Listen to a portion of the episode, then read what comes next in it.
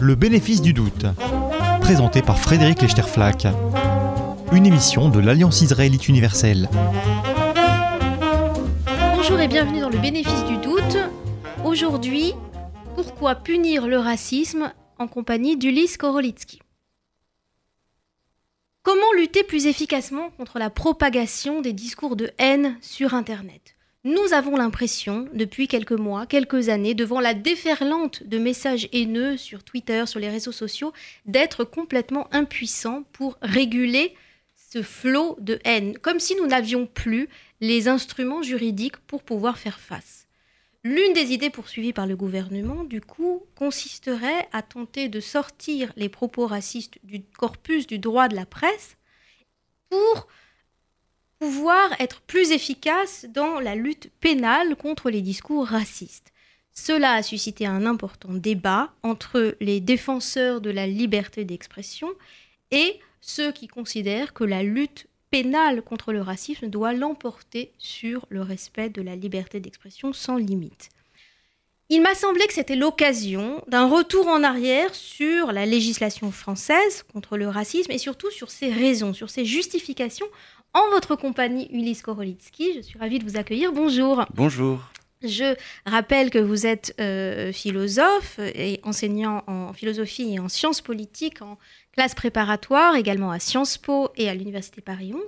Et vous êtes l'auteur d'un livre très important qui s'appelle Punir le racisme, liberté d'expression, démocratie et discours racistes aux éditions CNRS, dans lequel vous vous êtes intéressé aux justifications des lois qui répriment les discours racistes en France. L'idée générale hein, de votre ouvrage, si je le résume euh, euh, très très brièvement, Ulysse Korolitsky, c'est de critiquer les justifications euh, qu'on donne ordinairement aux lois, à la loi Pleven et à la loi Guesso, qui sont les deux principales lois contre les discours racistes en France. Vous déconstruisez ces justifications pour tenter de les reconstruire et fonder plus rigoureusement ces lois françaises contre le racisme. Mais je voudrais qu'on redémarre ensemble sur une question qui, nous permettra de resituer le, débat. Les lois françaises contre le racisme, elles sont très largement une exception dans le contexte international, puisque euh, nous sommes euh, sans doute le pays au monde qui punit le plus sévèrement et qui punit pénalement le racisme, alors que dans les pays anglo-saxons, par exemple, la tradition consiste plutôt, contre les discours de haine, à valoriser plus de discours plutôt que moins de discours. Est-ce qu'on pourrait résumer ça comme ça? Oui, alors, euh, d'abord, sur la, sur la question de, de faire sortir la, la, répression des discours racistes du droit de la presse, c'est-à-dire la loi de 1881, euh, il ne faut pas trop donner d'importance à, à, ce genre de, de propositions politiques, puisqu'en fait, elles sont assez vieilles. On en retrouve dès 1880, 1995, 1996. Bon, c'est quelque chose qui, a priori, est plus un effet d'annonce que quelque chose qui pourrait être euh, vraiment fait. Et de toute façon, ça serait assez préjudiciable intellectuellement de le faire, puisque euh, ça euh, conduirait finalement à identifier des discours et des actes, bon, qui, qui, qui brouillerait intellectuellement un peu les catégories. Alors sur les traditions françaises et la tradition anglo-saxonne et notamment américaine, effectivement une grande différence. Aux États-Unis, c'est le premier amendement qui commande, qui commande la, la liberté d'expression et son traitement, son traitement juridique, disons. Et euh, ce premier amendement propose, pose une liberté quasi absolue. Alors, ce qui est intéressant, c'est que sa seule, euh, un de ses principes de limitation, c'est ce qu'on a appelé le, le, le, test du danger clair et présent. C'est-à-dire que quand un discours est vraiment dangereux, euh, là, on pourrait l'interdire. Alors, c'est le juge Holmes qui avait proposé ça, proposé ça en 1919. Et finalement, après une, une varia, enfin, il y a eu pas mal de variations. On a interprété ça de façon assez libérale. Et puis, euh, et puis répressif à partir de 69, ça y est, maintenant, le, à partir du moment où on n'arrive pas à prouver de façon certaine une causalité entre un discours et un acte, c'est permis. Alors ça veut dire quoi une causalité entre un discours et un acte? Ça veut dire que si quelqu'un appelle publiquement à massacrer les Noirs, par exemple, là c'est un danger immédiat et ce discours peut être interdit? Non, pas encore. Euh, ce que disait Holmes en 1919, c'était que quelqu'un qui crierait au feu au moment d'un moment de panique dans un théâtre, ça c'est une liberté d'expression qui n'est pas acceptable. En revanche, appeler publiquement au meurtre des Noirs euh, dans un journal, on considérerait que le lien causal est beaucoup trop lâche pour être sûr que ça conduira au meurtre d'un Noir. Et qu'à ce moment-là, on ne peut pas, le test du danger clair et présent, ne suffirait pas à condamner ce propos-là. Et de ce point de vue-là, donc, ce relâchement du lien causal et cette, ou plutôt ce renforcement de la, la volonté de pouvoir le prouver fait que finalement tout va être quasiment permis. Hein. En 69, en fait, ce test-là devient très libéral et ça s'applique au discours raciste dès 72 puisqu'on autorise une manifestation néo-nazie euh, dans un village euh, américain avec une forte population juive. Donc, euh, on considère que c'est autorisé. Mais alors, du coup, la logique aux États-Unis, ça consiste à dire que on autorise les discours racistes dans l'idée que la meilleure manière de les combattre, c'est de, multiplier davantage de discours contre ces discours racistes. En France, on raisonne à l'inverse. On considère que les discours sont en eux-mêmes dangereux et que la liberté d'expression, si précieuse soit-elle, ne suffit pas à lutter contre le racisme? Alors, en fait, pour comprendre ça, il faut, à mon avis, revenir euh, aux raisons pour lesquelles on a considéré que la liberté d'expression était importante. Parce que c'est comme ça qu'on peut bien comprendre euh, les raisons pour lesquelles on peut décider de l'interdire ou de ne pas l'interdire. Alors c'est important pourquoi euh, Si on, on, peut remonter assez loin, et notamment, euh, notamment à Aristote, c'est l'idée d'une... Dans, les politiques, au livre 3, il explique que la délibération va permettre la construction d'une intelligence collective qui sera supérieure à toute intelligence individuelle. Là, il s'oppose à, à, son maître, Platon, qui pense que quelqu'un de très intelligent, un philosophe, pourrait et voir le bien et donner les moyens d'y d'y accéder euh, politiquement. Pour Aristote, non, dans le monde des affaires humaines, il faut délibérer, c'est-à-dire que les opinions se confrontent et que cette intelligence collective étant supérieure à toute intelligence, euh, il va donc falloir que euh, les opinions en se confrontant aboutissent à, une, quelque chose comme une, une, une opinion publique. Donc dans ce cadre-là, on voit bien qu'il faut de la liberté d'expression, sinon il n'y aura pas de confrontation dans la délibération. Et ça suppose aussi que les, les opinions les plus idiotes le racisme étant une opinion idiote, seront noyées dans la masse des opinions. Elles ne seront pas noyées. Euh, alors, elles, pourront même s'amender. Euh, au contact d'opinions plus puissantes. C'est ce qui donnera très, enfin, bien plus tard la théorie de Habermas, en fait, en, 62, dans, la, dans l'espace public. Il expliquera qu'une opinion publique, c'est le résultat de la confrontation d'opinions qui se sont euh, opposées, qui se sont confrontées, qui se sont chacune amendées, et que cette intelligence politique publique permettra une émancipation de la société par prise de conscience. Donc, c'est pour ça que la liberté d'expression est importante, c'est qu'elle doit permettre la création d'une raison publique euh, liée à une délibération. Et donc, elle est essentiellement politique, démocratique, elle permet de viser un bien commun qui doit se définir collectivement. Donc, c'est quand même pour ça qu'on définit, euh, qu'on défend la, la, liberté d'expression. Alors maintenant, dans ce cadre-là, est-ce que, comment on pense les limites de ça? Alors, il y a deux possibilités intellectuellement. On peut se dire, premièrement, où la liberté d'expression peut se nuire à elle-même. Imaginons, je sais pas, vous êtes, vous faites cours, vous êtes dans une classe, si tout le monde parle en même temps, ben, euh, on s'entend plus, c'est plus la liberté d'expression, on peut plus délibérer en fait. Donc en fait, il y a des gens qui doivent se taire quand d'autres parlent. On va donc limiter leur liberté d'expression. Donc il peut y avoir l'idée, c'est ce que Habermas appellerait des obstacles de second degré, c'est-à-dire que en développant, en laissant trop la liberté d'expression euh, se développer, eh bien ça limite la liberté d'expression elle-même et ça vient donc nuire au projet politique d'émancipation, de viser du bien commun dont on vient de parler. Deuxième raison de la limiter, on peut considérer que la liberté d'expression a des effets pervers indépendamment de ses vertus politiques. Par exemple, offenser des gens, provoquer des actes violents, euh, violer des valeurs euh, universelles, etc. etc. Et, c'est dans ce cadre-là qu'on pense en général, enfin qu'il faut, à mon avis, penser la limitation euh, de la liberté d'expression dans le cas des propos racistes.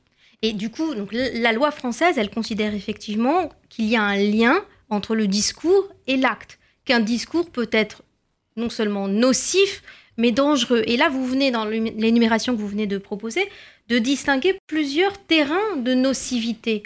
Euh, quand on, euh, par exemple, l'injure raciste, c'est pas la même chose que la diffamation euh, raciale, la diffamation d'une communauté religieuse. c'est pas la même chose que la provocation à la violence raciale.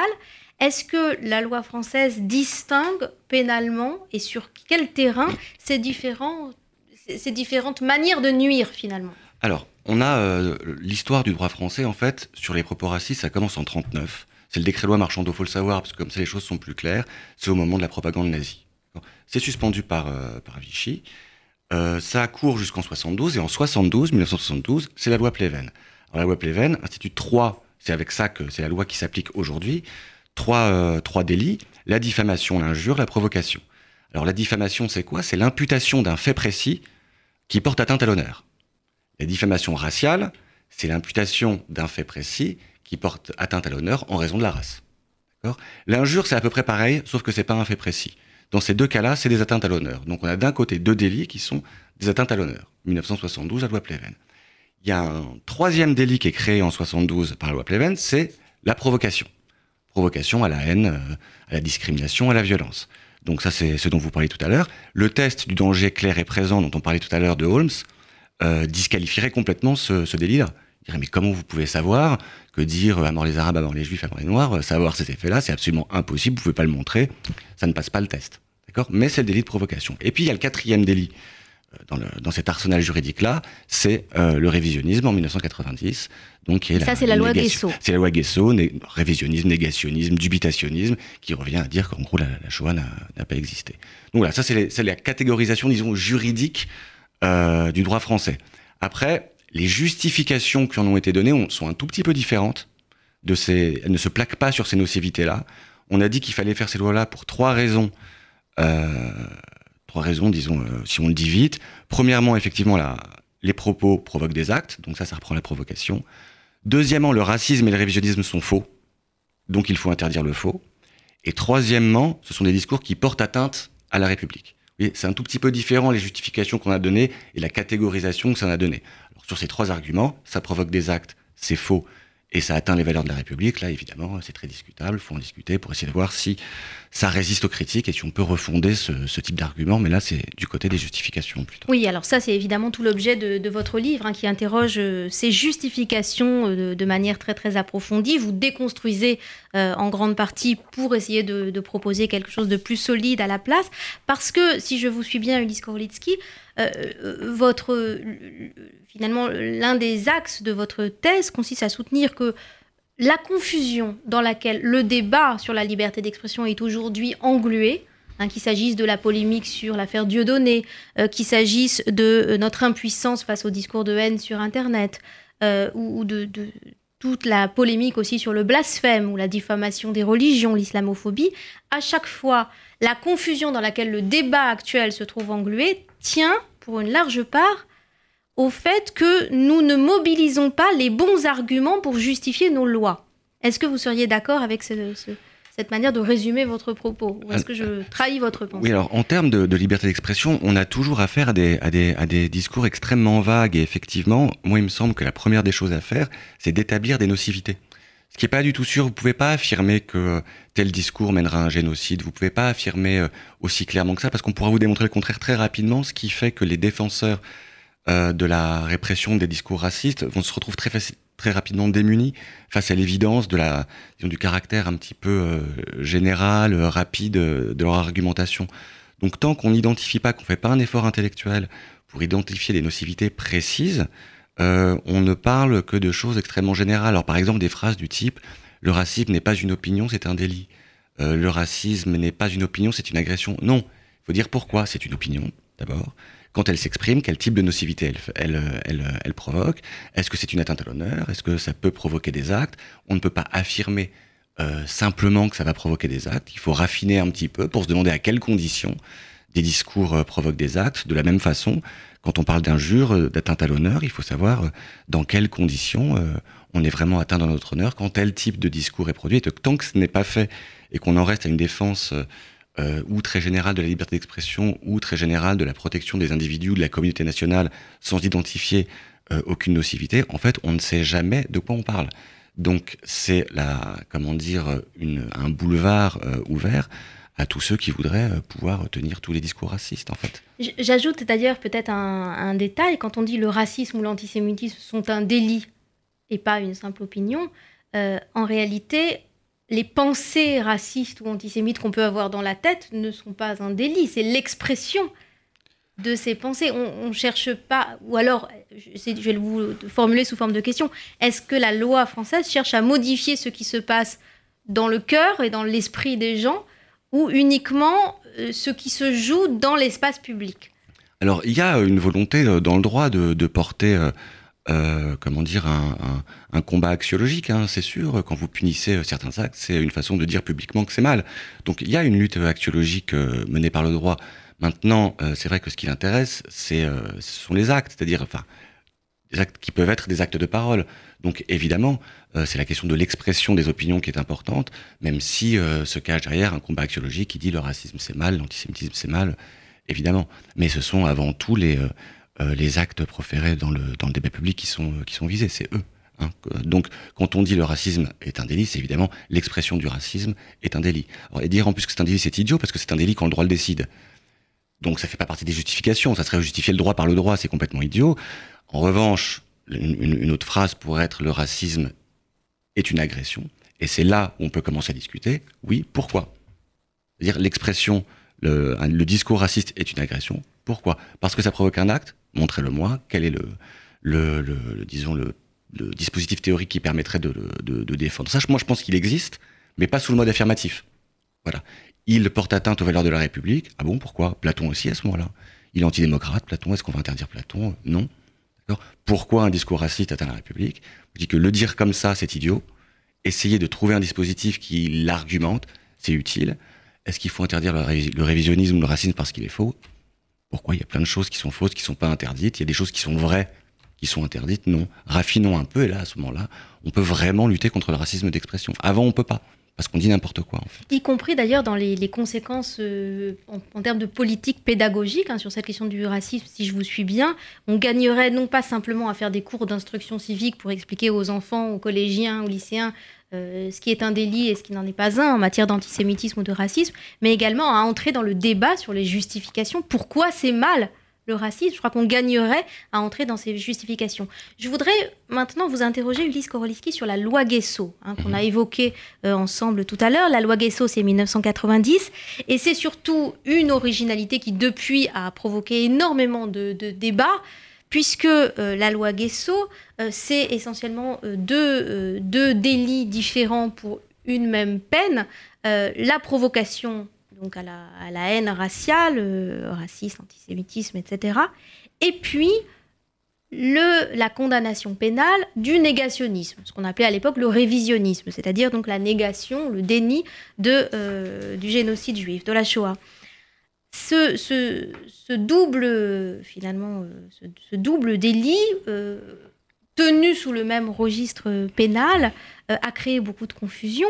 Euh, pourquoi est-ce que ça allait ensemble finalement? Pourquoi, à l'époque, les législateurs ont considéré que la négation du génocide juif était assimilable à une provocation à la haine raciale? Alors, Bon, c'est pas la loi Guesso qui crée la provocation, c'est celle de 72, mais effectivement, on va associer dans la loi Guesso ce nouveau délit qui va être le révisionnisme euh, au délit euh, inventé en 72 qui était, euh, était la provocation. Alors effectivement, quand on fait ça en 1990, c'est avant tout à l'intérieur d'une loi sur le racisme, et le racisme d'expression. C'est-à-dire qu'il y a d'autres dispositions dans la loi euh, Guesso qui sont relatives à euh, des points de, de, de, de, des points de détail, la loi de 1972, de procédure, etc. Et on ajoute ce nouveau délit qui est, le, qui est le révisionnisme. Donc ça a été pensé par le législateur vraiment dans le cadre de la loi contre le racisme, mais évidemment comme ça interdit un discours qui se présente comme historique, ça engage évidemment les rapports aussi entre la vérité et le, droit, entre l'histoire et le droit. Donc effectivement, on se retrouve à un point, un point euh, disons, de, contact euh, entre, entre plusieurs choses. Alors pourquoi euh, on a pu considérer que le négationnisme, le révisionnisme était un racisme? Alors on a considéré que c'était l'effet du racisme, c'était aussi une cause de racisme. Donc on a vraiment baigné dans cette, dans cette question-là. Alors Qu'est-ce que ça veut dire? L'effet du racisme et une cause de racisme Alors, que ça signifie? par, exemple, effet du racisme, vous êtes raciste, il y a la loi Pleven. Vous n'avez pas le droit de dire euh, que les juifs sont des menteurs et des escrocs. Vous inventez le révisionnisme. C'est-à-dire que vous êtes un raciste, mais vous inventez un racisme légal, puisque euh, depuis 1972, vous n'avez plus le droit de dire ça, vous devenez révisionniste. C'est-à-dire en prenant et donc vous niez l'existence de la Shoah et, des chambres à gaz pour pouvoir déverser votre antisémitisme sur un terrain légal. C'est-à-dire que vous êtes raciste, vous voulez euh, pouvoir parler et envoyer sous forme de langage codé des, discours racistes, donc ça produit ça. Après, ça a aussi des effets racistes, c'est-à-dire que vous diffusez des thèses négationnistes, au bout d'un moment, bah, ça aura des effets sur l'opinion sur que certaines personnes vont avoir de la communauté juive. Donc c'est à la fois, si vous voulez, le révisionnisme, un effet du racisme, enfin un effet de l'antisémitisme, et ça aura en plus lui-même, ça sera aussi une cause d'antisémitisme. Donc c'est très clairement le révisionnisme. Alors c'est intéressant parce qu'en fait on se rend compte que les discours racistes, qui essayent évidemment de louvoyer en fonction des lois, euh, proposent des masques successifs, c'est-à-dire que le révisionnisme, c'est le premier masque euh, scientifique, c'est-à-dire euh, c'est de l'histoire. C'est pas du Il y en a eu d'autres depuis. Euh, vous parliez de Dieudonné tout à l'heure, bah, il y a la question de l'humour, évidemment. Oui, l'humour est un paravent, évidemment. Voilà, moi c'est ce que j'appelle un passeport diplomatique. euh, humour vaut impunité, euh, histoire ou science vaut impunité, révisionnisme, humour vaut impunité, spectacle. Moi je pense que le, un des plus difficiles à traiter, ça va être la question de l'antisionisme. parce que moi, je pense qu'on ne peut pas reprocher à quelqu'un de discuter la légitimité de l'État d'Israël ou de discuter de ce qui pourrait être fait en Israël, mais qu'en revanche, il est certain aussi que la dernière, le dernier masque trouvé par l'antisémitisme, c'est l'antisionisme aussi. Donc ça, c'est vraiment le dernier passeport diplomatique qui est difficile, parce que souvenez-vous ce que j'ai dit tout à l'heure sur la valeur de la liberté d'expression. C'est lié à la création d'une raison publique, politique. Or, euh, c'est une opinion géopolitique. Donc interdire une opinion géopolitique quand on sait que la délibération est censée produire une raison collective, c'est compliqué. Euh, donc ça, c'est enfin, à mon avis le prochain grand piège tendu, euh, tendu aux législateurs, c'est la question de l'antisionisme, parce qu'on imagine mal, en raison de la valeur de la liberté d'expression, d'interdire à des gens de, de, bonne volonté, de bonne foi, de critiquer le sionisme, et en même temps, on sait très bien que euh, une partie des, des, antisionistes sont antisionistes parce qu'ils sont antisémites, c'est tout. Donc ça, c'est, une, ça va être une, une, grande difficulté. Après, sur, sur la loi Guesso, la grande question, c'est est-ce que c'est l'instauration d'une vérité officielle? Alors moi, ma thèse, c'est que pas du tout. Euh, c'est que pas du tout, c'est que c'est l'interdiction d'un acte de parole. Voilà. Mais bon, ça, on, pourrait y revenir si, vous avez envie. Oui, parce que justement, sur la loi Guesso, euh, aujourd'hui, on entend, enfin, aujourd'hui, ça fait déjà pas mal d'années, mais on entend de plus en plus de critiques qui considèrent que la loi Guesso a instauré un deux poids, deux mesures, a donné un privilège à la communauté juive le privilège de voir son génocide, hein, je mets des guillemets, je ne sais pas s'ils s'entendent dans, dans ma voix, mais le privilège donné à la communauté juive de défendre son génocide contre les négations, alors que les génocides des autres ne sont pas aussi bien défendus. Euh, est-ce que, euh, j'allais dire, ce, ce privilège, cette spécificité du lien entre négationnisme de la Shoah et antisémitisme, euh, provocation à la haine antisémite, est-ce que cette spécificité peut être défendue euh, si, on, si on compare par exemple avec la négation d'un autre génocide dont l'existence a été reconnue par la loi française, euh, le génocide arménien par exemple? Quel est le, est-ce que l'argument fonctionne ou est-ce que l'argument du deux poids deux mesures peut être balayé? Alors l'argument du deux poids deux mesures dans ce cas-là ne fonctionne absolument pas. Euh, c'est euh, l'idée c'est quoi? Les gens qui disent ça euh, pensent quoi? Ils disent c'est une question de justice formelle. On a deux cas, deux cas identiques qui doivent être traités donc de façon identique. Il y a deux génocides qui ont existé. Il y a la négation de l'un qui est pas qui est pas réprimée, la négation de l'autre qui l'est. Donc la justice formelle est violée. Ça c'est cette argumentation là. Alors pourquoi elle tient pas? C'est parce qu'il faut envisager la parole négatrice euh, comme un acte de parole qui a des effets sur le corps social. Or, il se trouve qu'étant donné l'histoire française, la, négation du génocide des Arméniens n'a pas les mêmes effets sociopolitiques que la négation du génocide des Juifs. C'est une évidence. Ça serait pas vrai en Turquie. Si vous voulez, euh, on va pas effectivement faire une euh, interdire le révisionnisme en Chine. Parce, pourquoi? Parce que cet acte de parole négateur n'a pas le même effet sur le tissu social un autre discours. Or, il se trouve qu'en France, l'histoire française est beaucoup plus marquée par sa relation avec la communauté juive, euh, à sa relation à ce qui s'est passé sous l'occupation, etc. Et que l'acte de parole négateur, quand il s'agit du génocide juif, n'est pas, pas de même nature que l'acte négateur quand il s'agit du génocide arménien. Donc, de ce point de vue-là, on, traitant on traite différemment des situations différentes. Donc, la justice formelle n'est pas du tout euh, violée. D'ailleurs, les, euh, vous savez qu'il y a eu pour la première fois une QPC sur la, sur la question de la loi Guesso. Une question prioritaire de constitutionnalité. voilà, le, Conseil constitutionnel s'est enfin prononcé sur est-ce que c'est une loi constitutionnelle ou pas. Il a dit oui. Et justement, il a rejeté euh, ce, cet argument des deux poids, deux mesures en disant que la loi traitait différemment des cas différents. Et si on essaye de penser, c'est-à-dire de, de, développer un peu cet argument de, du Conseil constitutionnel, c'est très simple. Ce sont deux actes de parole négateurs euh, différents dans la société. Pourquoi? Parce que tout acte de parole doit être contextualisé. Et donc que les effets sur le tissu social ne sont pas les mêmes. Voilà. Alors je ne dis pas, attention, que ça, ne blesse pas les Arméniens quand on dit leur génocide. Évidemment que ça les blesse. Mais ça, euh, cette blessure n'a pas des effets politiques et sociaux aussi puissants, aussi dangereux à juger le législateur. Parce qu'on peut en discuter, ça peut changer. Hein, mais le législateur a, a considéré que cette souffrance des Arméniens était moins dangereuse politiquement, socialement au niveau de la communauté nationale tout entière que, étant donné l'histoire de France, celle de la négation du génocide des Juifs. Voilà. Oui, et raison de plus aussi, du coup, pour ne pas défendre la loi Guesso avec de mauvaises raisons. Hein, le fait que la négation de la Shoah blesse la mémoire des victimes juives, ça n'est pas la bonne raison. C'est peut-être le cas, mais ça n'est pas la bonne raison pour interdire la négation du génocide. C'est une des raisons. On, peut aussi, on, pourrait, aussi, euh, on pourrait aussi dire, euh, étant donné les, souffrances du peuple juif euh, dans l'histoire française, on ne peut pas ajouter cette souffrance-là à une autre. Mais après, ce sont des évaluations politiques.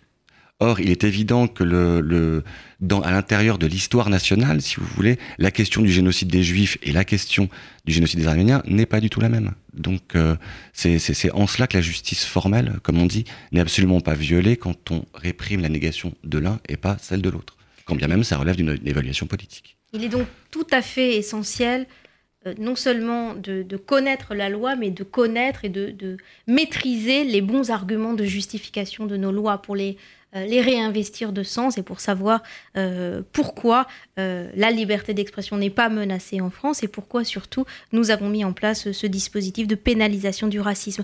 Merci beaucoup Ulysse Korolitsky. Je rappelle le, titre de votre livre, donc publié aux éditions CNRS Éditions, Punir le racisme, liberté d'expression, démocratie et discours raciste. À la semaine prochaine. Merci à tous.